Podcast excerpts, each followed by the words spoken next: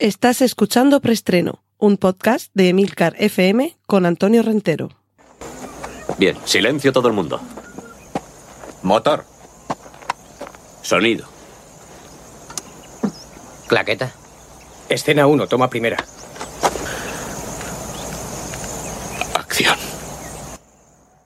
Saludos y bienvenidos una semana más a Preestreno, el podcast de Emilcar FM donde os cuento las últimas noticias de cine y series de televisión.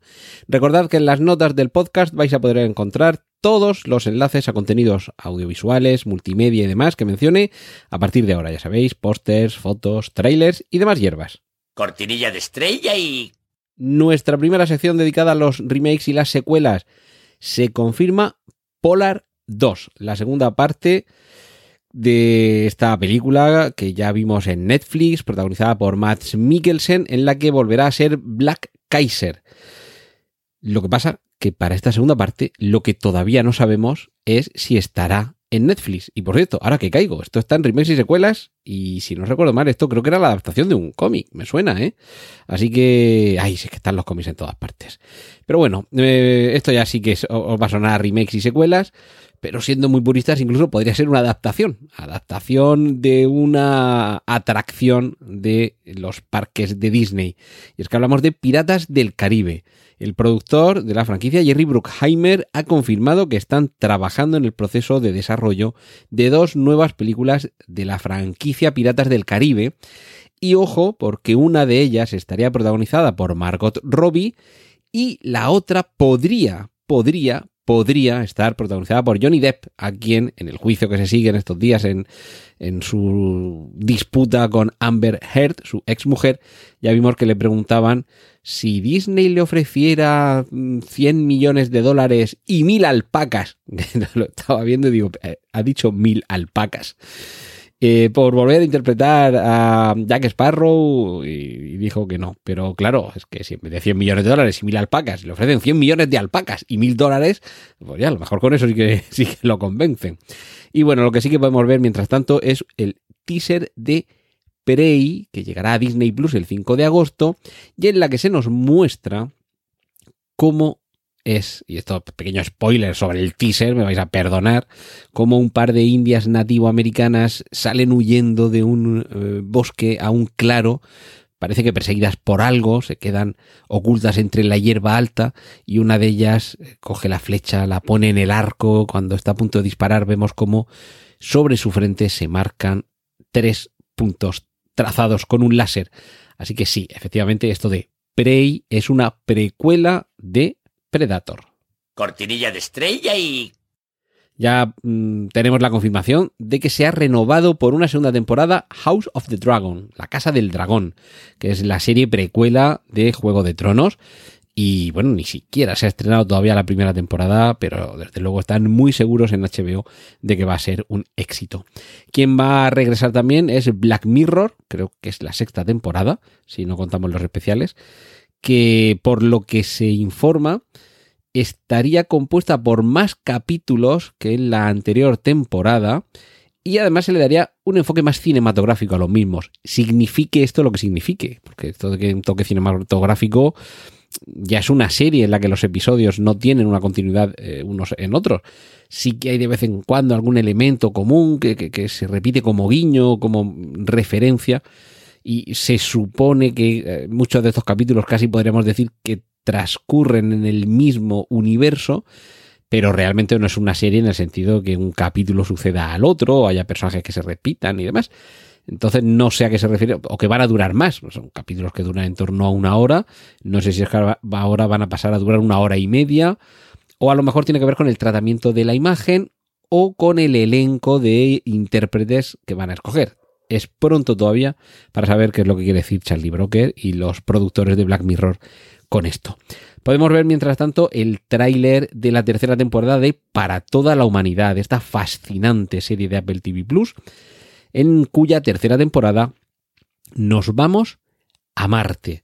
Fijaos que, eh, para quien no conozcáis la serie, nos sitúa, voy a contar los primeros cinco minutos del primer capítulo, nos sitúa en el momento en el que está a punto de llegar el hombre por primera vez a la Luna en el año 1969. Vemos a toda la gente en el bar taciturna, con la cara sombría, la nave se posa sobre la superficie lunar, sale el astronauta y en lugar de plantar una bandera estadounidense y decir aquello de esto es un pequeño paso para el hombre, pero un gran paso para la humanidad, clava sobre la superficie de nuestro satélite una bandera de la Unión Soviética y comienza a hablar en ruso. Y es que la premisa de para toda la humanidad es que la Unión Soviética se adelanta a Estados Unidos en esta carrera espacial.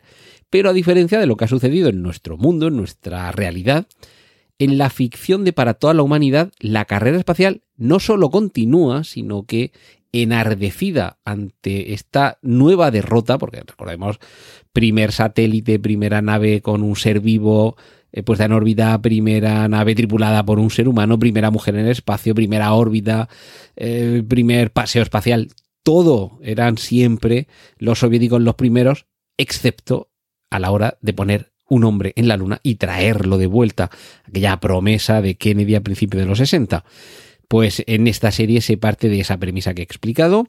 Son los soviéticos los primeros en llegar a la Luna, pero a partir de ahí la carrera se incrementa y sin querer desvelaros mucho más, pero en esta tercera temporada ya nos vamos a Marte.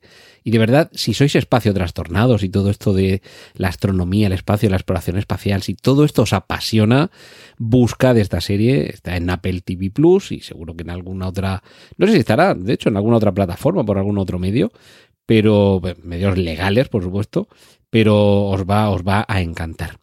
Y bueno, pues, esta noticia siguiente, la que me hago eco, yo os lo voy a decir y seguro que vosotros sabréis más que yo porque no sigo la serie. Pero en los, Bridge, eh, los Bridgerton anuncian un cambio radical en esta serie de Netflix.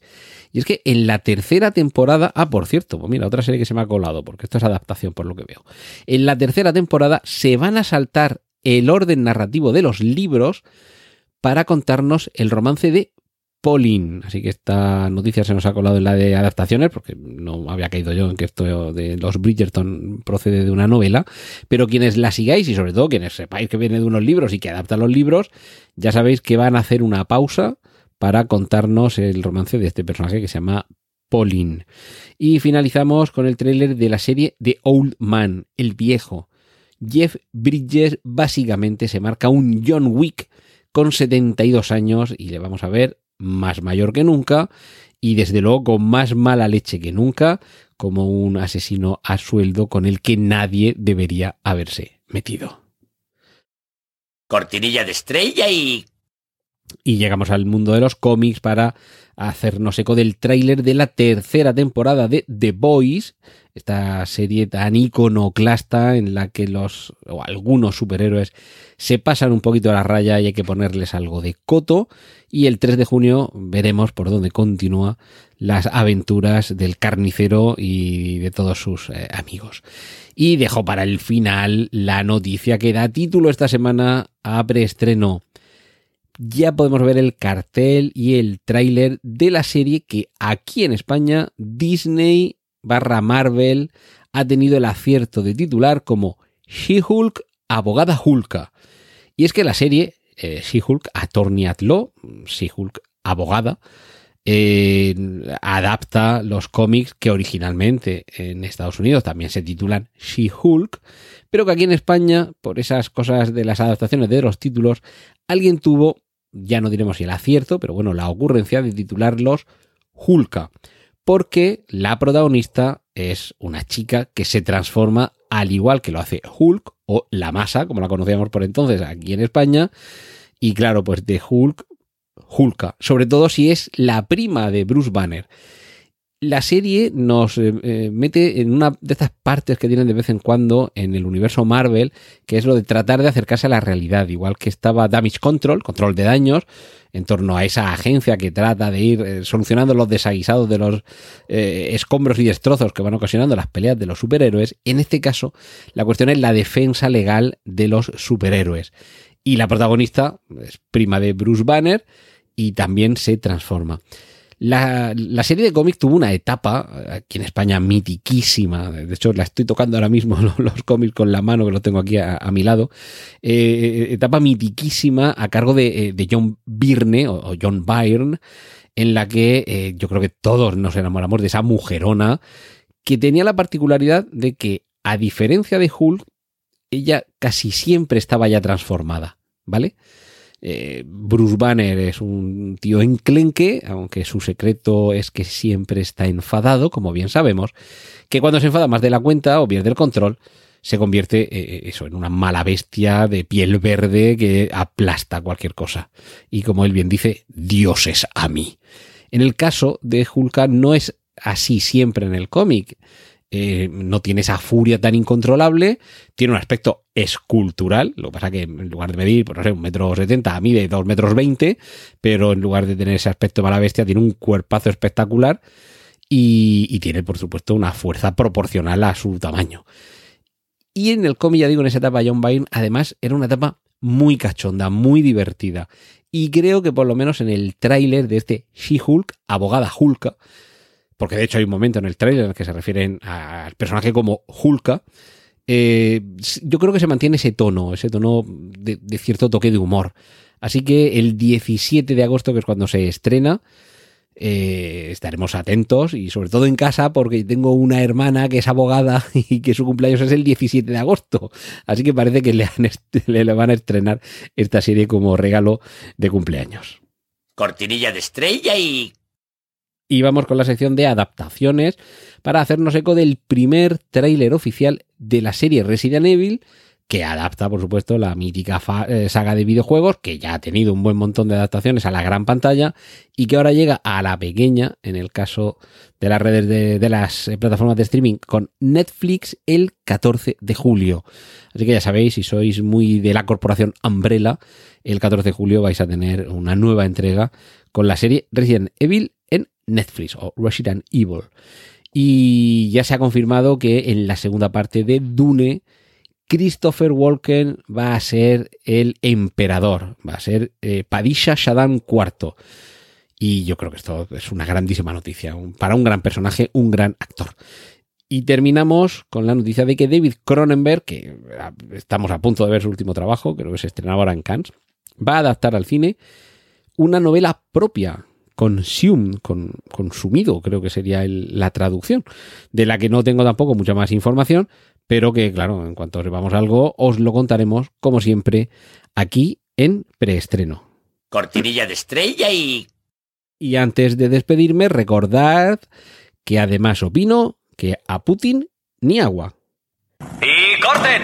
Gracias por escuchar preestreno. Puedes contactar con nosotros en emilcar.fm barra preestreno donde encontrarás nuestros anteriores episodios. Genial, la positiva.